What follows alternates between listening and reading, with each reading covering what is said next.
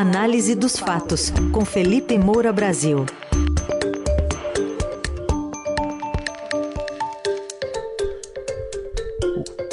Hoje em destaque uma análise de estratégias de campanha nessa reta final já para as eleições presidenciais e também vamos falar da reação interna do Partido Republicano sobre o caso do ataque de um deputado bolsonarista desse partido, Douglas Garcia, a jornalista Vera Magalhães. Felipe, bom dia. Salve, salve, Raizen, Carol, equipe da Eldorado FM, melhores ouvintes, saudações rubro-negras. Estamos na final da Copa do Brasil e da Libertadores. Coisa linda, só alegria. Tava esperando por isso. É. Ô, Felipe, bom dia. Bom dia, estamos atropelando os paulistas, né? Foi mais um 1x0 aí contra o São Paulo, depois do 3x1 no jogo de ida, belo gol do Arrascaeta, com muita categoria tocando na saída do goleiro, vamos com tudo. Tava esperando por isso também. Bom, Felipe, será que a campanha petista também estava esperando por esse ataque, né, por parte do governo e da campanha de Jair Bolsonaro em relação a um público que também é ligado à igreja, mas aos não aos evangélicos desta vez, mas aos católicos? Tava, tava esperando sim, porque o Lula ganha do Bolsonaro entre os católicos. É, o Bolsonaro tem um discurso ali é, forte junto com a Michelle para o eleitorado evangélico, mas perde nesse outro segmento do eleitorado cristão. É, e o Lula, ele sempre afagou os ditadores aliados. Isso é um fato incontestável, tá aí o histórico de declarações, de ações é, o apoio ao Hugo Chávez, Nicolás Maduro na Venezuela, o apoio ao Partido Comunista Cubano, desde a época é, de Fidel Castro, depois com Raul Castro, agora com os seus sucessores, é, e ele sempre apoiou. Tem vídeos, eu apontei isso ao longo dos governos petistas, inclusive o Daniel Ortega na Nicarágua. É, então, Jair Bolsonaro, como ele não tem um discurso muito específico para esse segmento católico, ele associa o Lula ao ditador é, da Nicarágua, Daniel Ortega, que fecha é, igreja, fecha emissoras católicas, manda prender bispo. Então, Jair Bolsonaro, o que ele faz? Ele faz uma campanha do medo. O Lula poderia ter recriminado, poderia ter repudiado, poderia ter criticado é, esse endurecimento da ditadura de Daniel Ortega há muito tempo, mas ele não faz isso ele nunca critica o autoritarismo dos seus aliados. É, então, é, obviamente, não quer dizer que o Lula vai repetir aqui aquilo que cada um desses aliados fazem. Mas o Jair Bolsonaro explora esse flanco, é, até pela própria falta de discurso. Então, fala que, além de legalizar as drogas, legalizar o aborto, Quer dizer, tudo dentro dessa campanha de o Lula vai fazer isso, sem que ele mesmo saiba né, se o Lula vai fazer, até porque essas questões de legalização envolvem muito mais o Congresso Nacional, muito mais o voto em senadores e deputados. E, claro, você tem a tramitação ali no Supremo Tribunal Federal também é, de, de, de, um caso, de uma ação é, sobre a descriminalização do aborto para até três meses de gravidez, que está sob relatoria da Rosa Weber. O voto dela é aguardado, mas não há, de acordo com o jornalismo de bastidor, uma tendência de maioria. Poderia ter até cinco votos, mas a tendência é que tenha seis contra é, esse tipo de medida. Então, repito, não, é, não se sabe se vai haver uma iniciativa. O Bolsonaro explora tudo isso, fazendo é, isso que se chama no jargão político de campanha do medo. Então, ele associa legalização das drogas, legalização do aborto, é, apoio à ditadura, que fecha a igreja, que prende é, bispo, etc. E isso vai acontecer aqui, então vote em mim. É isso que é o discurso do Jair Bolsonaro para o segmento católico, é, no qual ele perde para o Lula nesse momento. Tudo bem, estratégias aí que têm motivado aí uh, muita discussão, mas tem outras também, uh, uma análise que dá para ser feita, né, Felipe, por uh, regiões, considerando as últimas pesquisas, renda, eleitorado feminino, é. rejeição, tem muitas variáveis para serem consideradas também, né, Felipe? É, sem dúvida. Tem é, uma questão muito clara aí na corrida eleitoral nesse momento, que o Lula ganha de lavada do Jair Bolsonaro na população de baixa renda. É, a gente muitas vezes simplifica, né? São os pobres, do outro lado os ricos e tal. Vamos detalhar um pouquinho isso aí. Até dois salários mínimos é essa população de baixa renda na qual o Lula dá uma surra no Jair Bolsonaro. E uma boa parte dessa população está concentrada no Nordeste, é beneficiária é, de programa de transferência de renda. É, então, no Nordeste, o Lula ganha com uma distância muito grande. Das outras regiões, a disputa é mais acirrada. Essa vantagem é, do Lula nacional, é, o Nordeste tem um peso muito grande nela. É, o Jair Bolsonaro ganha do Lula é, entre os eleitores é, com mais de cinco salários mínimos, principalmente ali a partir de 10 salários mínimos, mas de um modo geral, de mais de cinco salários mínimos. E é claro, você tem uma faixa significativa nesse campo no sul do país. E o Jair Bolsonaro ganha do Lula no sul do país. Mas historicamente, o sul, é, pelo menos na história recente do Brasil, tem ficado mais no campo da direita, é, ao contrário do Nordeste. Se você pegar, inclusive, as disputas regionais nesse momento. Você pode, vamos citar aqui dois exemplos. É, no Rio Grande do Sul, Eduardo Leite está na frente da disputa pelo governo.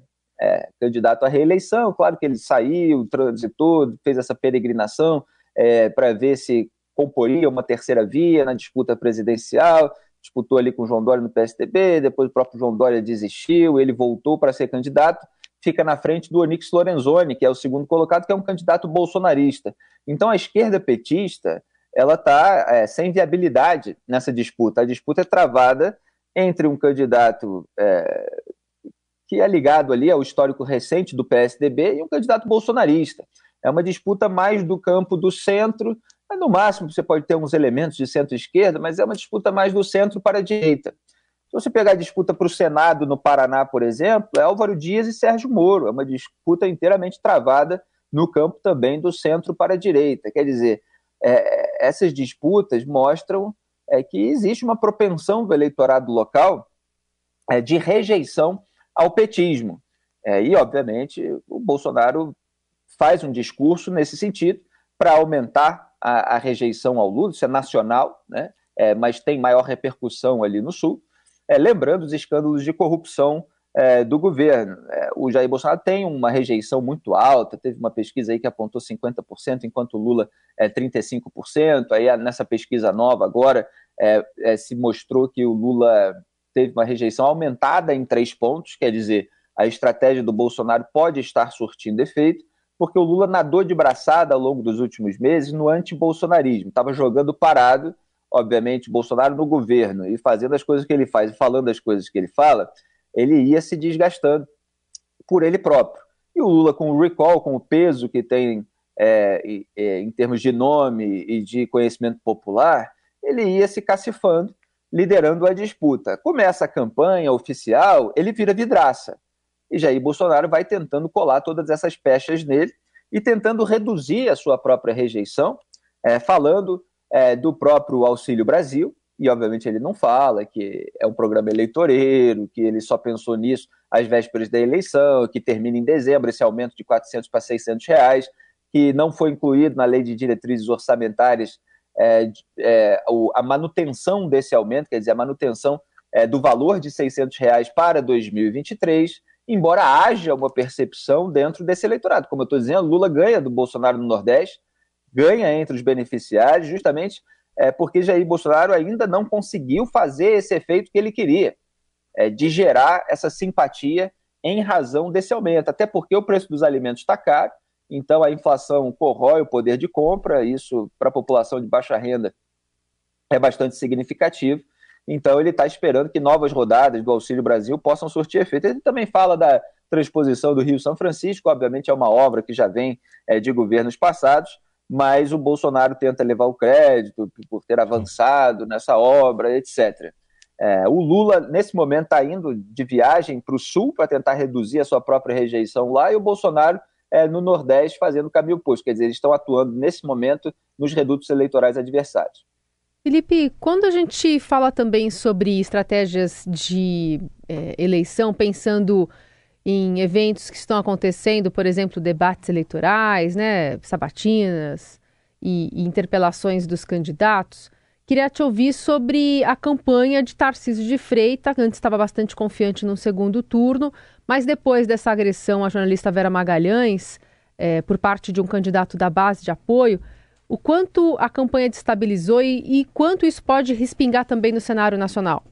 Pois é, Carol, esse elemento é muito interessante e até para o futuro. É, acho até que eu já tinha falado algo nesse sentido na coluna. Imagine se Jair Bolsonaro perde a eleição nacional e Tarcísio Freitas ganha a eleição regional, a eleição estadual é, em São Paulo. Ele se torna é, a liderança com mais meio de ação no campo da direita. É, e o Tarcísio ele não é exatamente um bolsonarista raiz, embora ele tenha ficado ao lado do bolsonarismo, mesmo diante de todas as polêmicas, mesmo diante da sujeira da família, do governo, etc. Então ele paga o preço nesse momento com essa atitude beligerante, agressiva, imbecil é, do deputado estadual bolsonarista Douglas Garcia. Repito, Tarcísio paga o preço pelo grupo político no qual ele se encontra e contra o qual ele jamais se voltou ele é mais moderado que o Jair Bolsonaro, ele tem mais habilidade verbal, ele teve é, um, um, desempenho é, de quem já tem uma experiência e ele chegou há pouco né, nesse jogo político, em termos de discussões, etc., é, nesse debate entre os candidatos ao governo de São Paulo. Só que o desempenho dele acabou é, é, ficando em segundo plano é, diante dessa confusão causada por um membro, este sim, do bolsonarismo raiz, mas que nos últimos meses andou tendo uma treta é, com é, um núcleo é, do bolsonarismo, ali comandado pelo Eduardo Bolsonaro, até porque eles concorrem na disputa por uma vaga na Câmara Federal e o Eduardo Bolsonaro, que já é deputado federal por São Paulo, ele concorre à reeleição. Então, o Eduardo aproveitou a oportunidade para repudiar uma atitude do Douglas Garcia, porque eles disputam o mesmo eleitorado. E o Douglas Garcia, nessa atitude é, que emula o comportamento do pai do Eduardo, Jair Bolsonaro, que havia hostilizado a Vera Magalhães no primeiro debate de TV, ele busca cativar o eleitorado bolsonarista mais aloprado, mais reacionário, é, mais odiento em relação à imprensa. Aliás, eles seguem a cartilha do estrategista de Donald Trump, Steve Bannon, que falou em fevereiro de 2018 que a oposição real é a mídia. Isso é uma tática bolsonarista, é um método, é uma estratégia. Eles demonizam a imprensa inteira é, e posam ali de fontes da verdade oficial. Eles querem ser para o eleitorado a única fonte legítima de informação. E, na verdade, é, desinformam.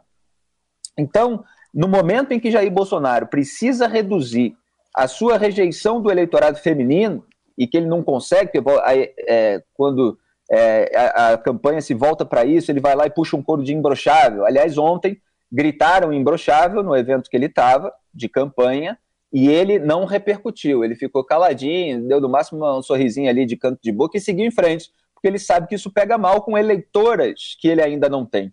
E para o Tarcísio, tudo isso pega muito mal.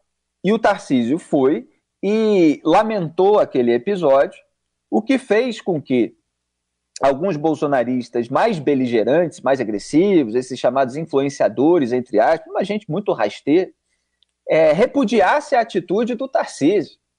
Porque para eles não importa a verdade, não importa que o sujeito tenha chegado lá com uma câmera, ofendido uma jornalista com base numa mentira sobre o salário dela, dizendo que ela ganha 500 mil reais, tal, que ele sabe que é, é, é mentira.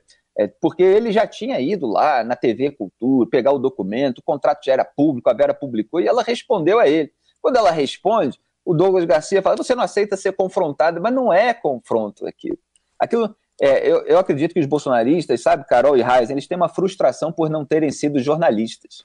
Então o, o Douglas Garcia chega lá com a câmera, é, como quem está fazendo uma entrevista, então ele emula o jornalismo, mas na verdade uma caricatura, é um estereótipo é, é, bizarro do que ele imagina ser né, o, o, o, jornalismo e faz tudo errado. É, ofender com mentira não é confrontar, não é questionar. E ele é uma autoridade pública que estava no ambiente de trabalho dela. Então, assim, para o Tarcísio é muito ruim tudo isso. Ele precisa se descolar é, dessa agressividade, dessa beligerância, mas é o grupo político dele. Então é natural que respingue nele, porque nesse tempo todo ele ficou calado em relação a atitudes como essa. Aí está, Felipe Moura Brasil conosco, analisando os principais assuntos da política, como faz diariamente, e a coluna já já estará lá no radioeldorado.com.br. Você também pode acompanhar nas plataformas de áudio. Obrigado, Felipe. Até amanhã. Um grande abraço a todos, saudações rubro-negras. Vamos com tudo para duas finais. Tchau.